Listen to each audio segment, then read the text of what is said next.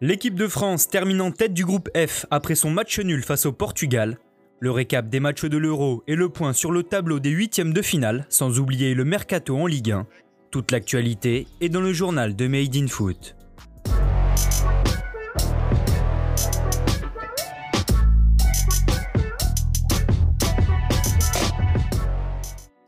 Les Bleus continuent leur sans faute à l'Euro. Au terme d'un match plaisant et équilibré hier soir, les tricolores ont obtenu le match nul 2 buts partout face au Portugal dans le cadre du dernier match de groupe. Pourtant, c'est bien la Seleção qui ouvre le score à la demi-heure de jeu. Suite à un coup franc de Moutinho, Lloris envoie son point dans la tête de Danilo et concède logiquement un penalty. Tireur attitré, Cristiano Ronaldo s'élance et prend tranquillement le portier français à contre-pied. Menée, la France répond juste avant la pause et suite à un léger contact avec Semedo, Mbappé tombe dans la surface et obtient lui aussi un penalty. Comme son ancien coéquipier du Real Madrid, Karim Benzema ne tremble pas et trompe Rui Patricio pour égaliser. Lancé dans sa compétition, le numéro 19 récidive même au retour des vestiaires. Parti à la limite du hors-jeu après une ouverture de Pogba, Benzema remporte son face-à-face avec Rui Patricio grâce à une belle frappe croisée du droit. Après avoir renversé la situation, les Bleus donnent un nouveau pénalty aux Portugais suite à une main de Koundé dans la surface. Bis repetita, CR7 se charge de transformer la sentence. En inscrivant là sa 109e réalisation avec son pays, il rejoint donc Ali Daei au classement des meilleurs buteurs en sélection.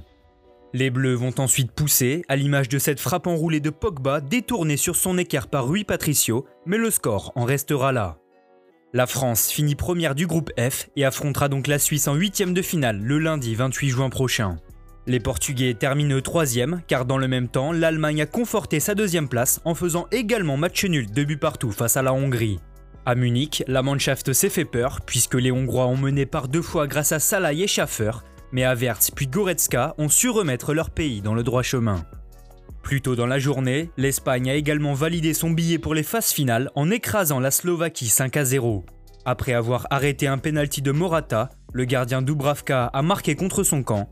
Une pluie de buts s'en est suivie pour l'Aurora, avec Laporte, Sarabia, Ferran Torres et un nouveau contre son camp de Kuka en fin de match.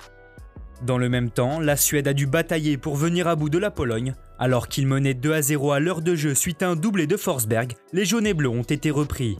Lewandowski a lui aussi marqué deux buts, mais Clayson a finalement arraché la victoire 3 buts à 2 pour les Suédois au bout du temps additionnel. On connaît donc maintenant les 16 équipes qualifiées pour les huitièmes de finale de l'Euro qui auront lieu du samedi 26 juin au mardi 29 juin prochain. Impressionnante en phase de poule, l'Italie affrontera par exemple l'Autriche et en cas de succès, la squadra Azzurra tombera alors sur le vainqueur d'un alléchant Belgique-Portugal. Opposée à la Suisse, la France partira avec le statut de favori et pourrait ensuite retrouver la Croatie ou l'Espagne. Enfin, autre choc de ces phases finales, la rencontre entre l'Angleterre et l'Allemagne. En Ligue 1, le mercato se poursuit et le feuilleton Ashraf Hakimi au PSG touche à sa fin.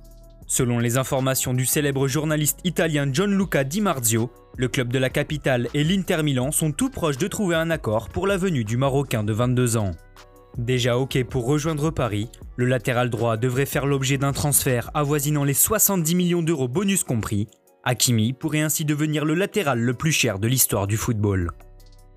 De son côté, l'Olympique de Marseille est sur le point de dépasser la concurrence dans le dossier Matteo Gendouzi. Après avoir enrôlé Gerson, les dirigeants phocéens ont conclu un accord avec le milieu de terrain français de 22 ans. Reste maintenant à convaincre Arsenal, mais là encore, tout serait en bonne voie selon la Provence. Selon le quotidien, Pablo Longoria espère trouver un accord avec le club londonien ce week-end ou en début de semaine prochaine. La seule interrogation demeure maintenant sur la forme de ce recrutement, transfert sec ou prêt avec option d'achat obligatoire, réponse dans les prochains jours. Enfin, dans le nord de la France, le LOSC cherche encore le remplaçant de Mike Maignan parti au Milan.